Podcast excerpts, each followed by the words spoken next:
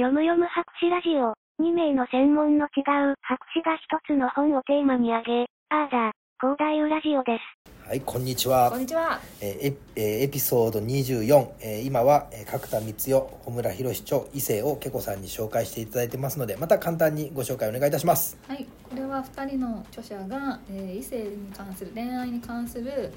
お話をすごい深く、えー語り合っているねエッセイ集のようなものです。でまあ今まで好きがないとモテないって言われてきたけれどもその好きって何なのかとか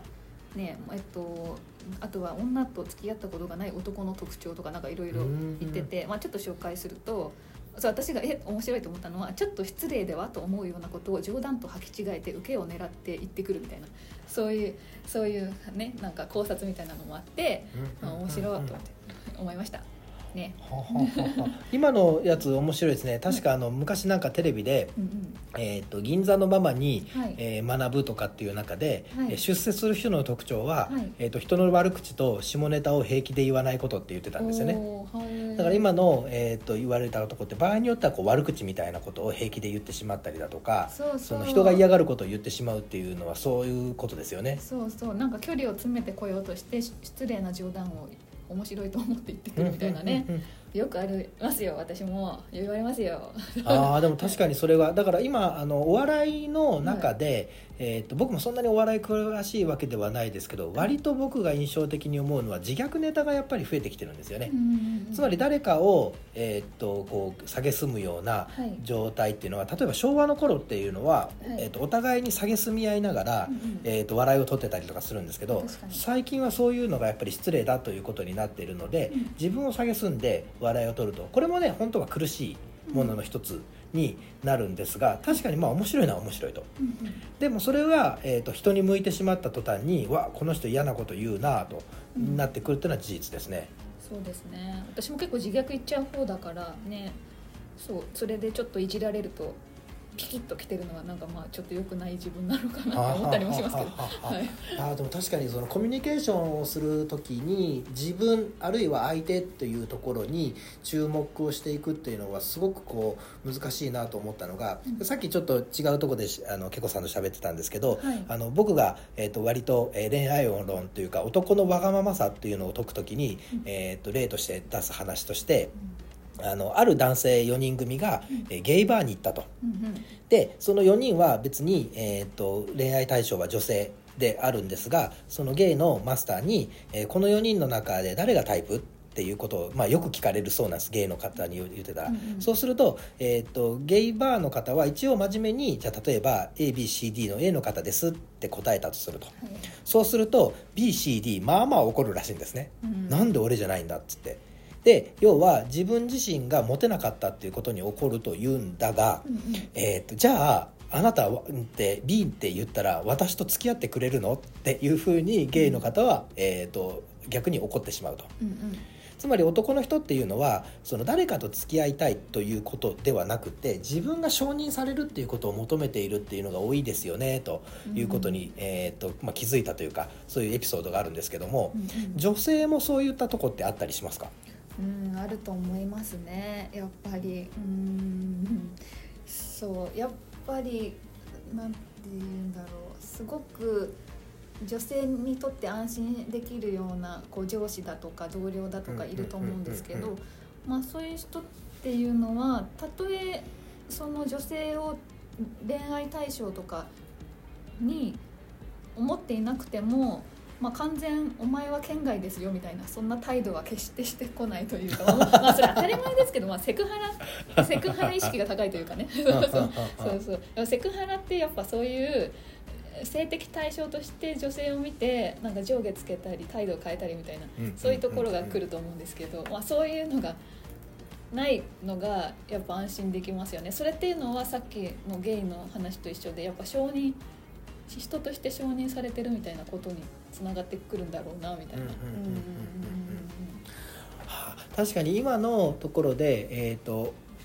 あんたは恋愛の対象じゃないよみたいなものを出されても困るし、うんかといってものすごく恋愛の対象ですよって言っても困るので、うんだからなんていうのかなこうベン図で表すとその円が重なった部分っていうものはちゃんと持っとかなきゃいけないけど、うん円と円が重なってないのも困るし円と円が重なりすぎても困るということですよね。ねめっちゃ難しいですね。確かに はいそれの出し方ってあの難しいですね。うん、すごく難しいです。うん、あこれはその僕自身が、えーとまあ、突然臨床の話になりますけど、うん患者さんと接する時の、えー、ともうそれこそ23子ぐらいの時に読んでそのすごく感銘を受けた本の中で、えー、と以前何かの時に言ったなサリバンという心理学者がいてその人が、えー、と関与しながらの観察っていう言葉を言っています。えいわゆる理学、えー、とセラピストとか、まあ、医療者というのは患者さんの人生の中に一歩は片足片足を踏み入れなさい。うんうん。だけど一歩は必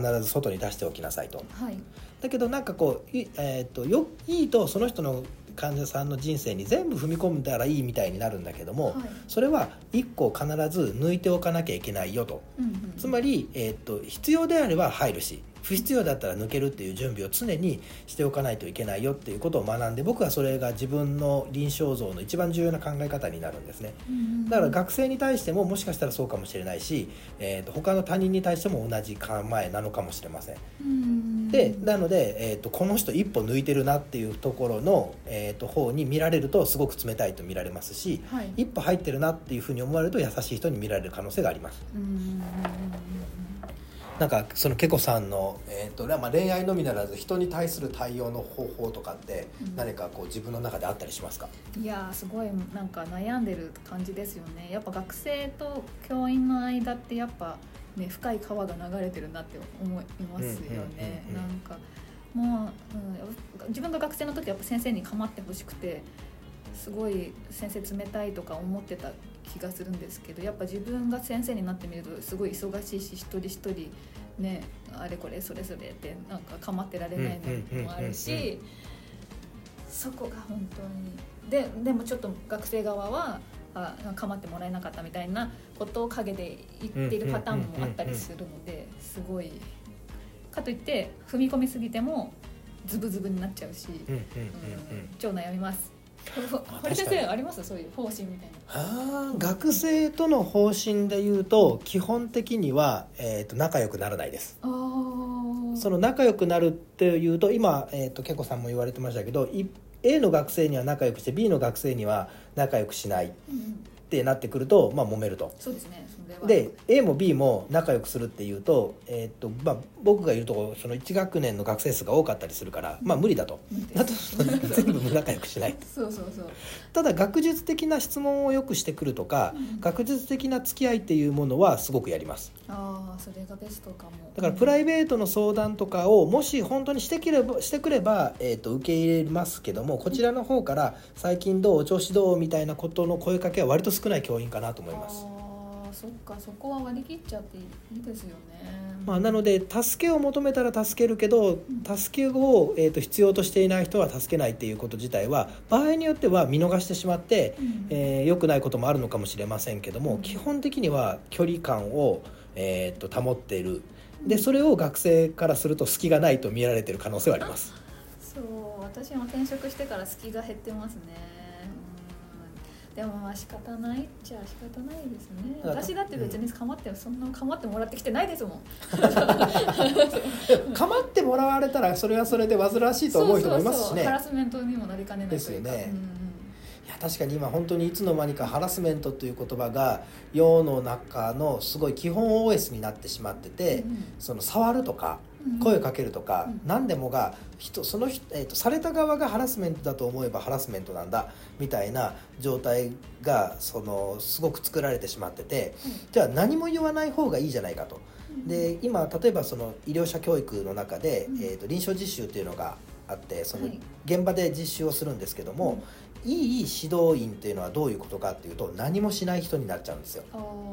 課題を出さないうん。で、えーとまあ、要は難しいことさせない。はい。で怒りもしない。うん。で何もしなければいい教員あいい先生みたいになってしまうことが実はありえるんですよね。はい。よりよくちゃんと指導しようと思ったら多くの経験をさせてうん。失敗させてそして間違ったら強く指導してはい。よかったら褒める。はい。これって感情の起伏を与えるじゃないですか。はいそれは学生によってはハラスメントと取る人もいればすごくいい教育だったと思うっていうなのでうん。えーっとなのでどっちに取られるかわからないから結局触らない教育がいい教育みたいになってしまうことを僕は怖がってます。本当ですよね、うん、だからそれも言ってしまったら好きなんですかね。確かに好きかもしれない。ね。え そうか教育も恋愛も好きが大切だってことですね。うん確かに。でもまあいつでもまともな人と、まあ、そのハラスメントをするやばい人の間には深い川が流れていてなんかハラスメント社会になってきたけどまともな側が自粛するばかりでうんハラスメント人間は減そこまで減ってないような気がします、あとても重要な そうですよね、結局そのえっ、となんていうのかな誰か一人が仮に遅刻すると、うん。10人のうち1人が遅刻する、うん。で遅刻に対して、えー厳罰を与えて、えー、と遅刻する人よりもたまたま遅刻した人がやられちゃうんですよね、そうですそうです。本当に。だから本当にそれが深い川っていう表現はなんか合ってる気がします、うんうんうん。いやーなんか確かにな。人間関係ってすごくそういう意味では難しいただでも、まあ、今回のその異性というところにスポットを当てていくとうんはい。やっぱり人ってうん。モテたいと思ってるってことですよね。うーんそうなりますよね。たとえ恋愛対象じゃないさっき言ってたゲイの方でもさえ、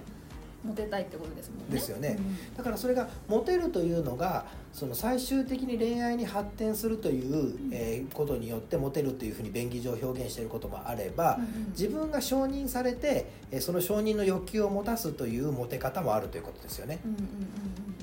本当ですね。アイドルとかやっぱそういう商売だなって思私思っちゃうんですけど。あ確かに。なんかこう不特定多数の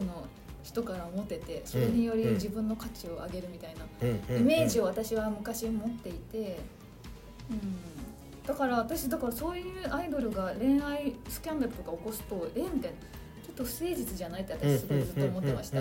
けど結構許す人が多いですよね。ああでもそれ男性側と女性側でまた概念は違うっていうのをこの前誰かとそういう話にはい。なりましたね。へ、ー。まあ、最近ちょっと話題の女優とあある料理人のあれも男性側はあの女性側に割と,、えー、と寛容だったりするんですよ。そうなんですか、はい。なんかそういったのはね割と僕らの周りでも喋りました、うんいやあのあの彼女はそういう人だよっていう。うんむしろそれが魅力じゃんみたいな捉え方をするっていうですね、でも確かにモテるモテない。そしてその芸能界とか、まあ、いろいろ多くのそういう人の目にさらされる人の目前に立つっていう人たちっていうのはそれは普通の人よりもモテるわけですからね。うんうんうんだから自分を律するっていうのはすごく難しいことでしょうね。うんうんそういうことになりますよねつまりその本当にお腹が空いてる時に目の前に、えー、といっぱいの料理を並べられて、えー、と手を出すっていうこと、うん。なのでその人は常に満腹で置かなきゃいけないわけですよね、うん。でも満腹で置くっていうことは今度は、えー、と頑張ることのモチベーションもなくしてしまうわけなのでそこのバランスを取るのってすごく芸能人とかってアイドルとかって難しいんだろうなって今ちょっと話してて思いました。うん。思いますね。あと不特定多数の人から人気があったとして、うん孤独じゃないわけじゃないんだろうなみたいなね、むしろ孤独になるっていうこともね、うんやっぱり芸能人がそのよく自死をされたりとかするのは、まあ、あれはニュースになるから、数が多いように見られてますけど、はい。基本的にはやっぱり孤独を抱えている何かという部分としても捉えられるので、うんなんかかつてその現代人を表現する時の、はいえー、と表現の仕方で、えー、と例えば一人ぼっちっていうのを孤独だというふうに捉えるけどそうじゃなくて現代人はみんなぼっちなんだっていう言い方をしてたんですね。はいみんなの中にいるんだけれども孤独を感じてる人、うんあるいは、えー、と無人島の一人いて孤独を感じてるってなった時の同じようなあのものではないわけですよね。はいで現代はみんなぼっちの状態っていうのをみんな苦しんでるっていうことをこれはな誰が言ったかちょっと忘れちゃったんですけどはい言われてましたね。うんだからそのみんなぼっちであるっていうことのメタ認知がすごく重要なのかなと。うん。だからそのみんなの中に一人ずつ一人ずつその話せる人を増やしていくっていうことがとても重要でしょうしはい。場合によっては異性で、えー、と恋愛関係によって救われるということもあるでしょうしうんうん。結局やっぱり人って一人で生きるのがとても苦手なんだなということが。そうですね。思いますねなのでこれを聞いていただいている方でいや確かに俺みんなぼっちやわって思った方はぜひ隙を作っていただくと。おね はい。隙を作らなきゃいけませんね、そうした時に、はい。もしかしたらあなたと喋りたいって言ってる人が隙ができたことによって話しかけてくる可能性もあるし逆に隙を見つけて話を行くに行くっていうことができますよねってことですよね。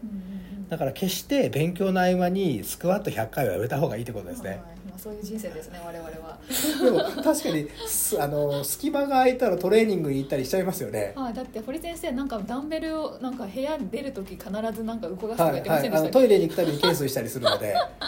面白い。そうか。だからそそうかそこの好きですね。いや大丈夫です。あのそれは家の中なので外のとこでははい。そうそう。さすがに今はい、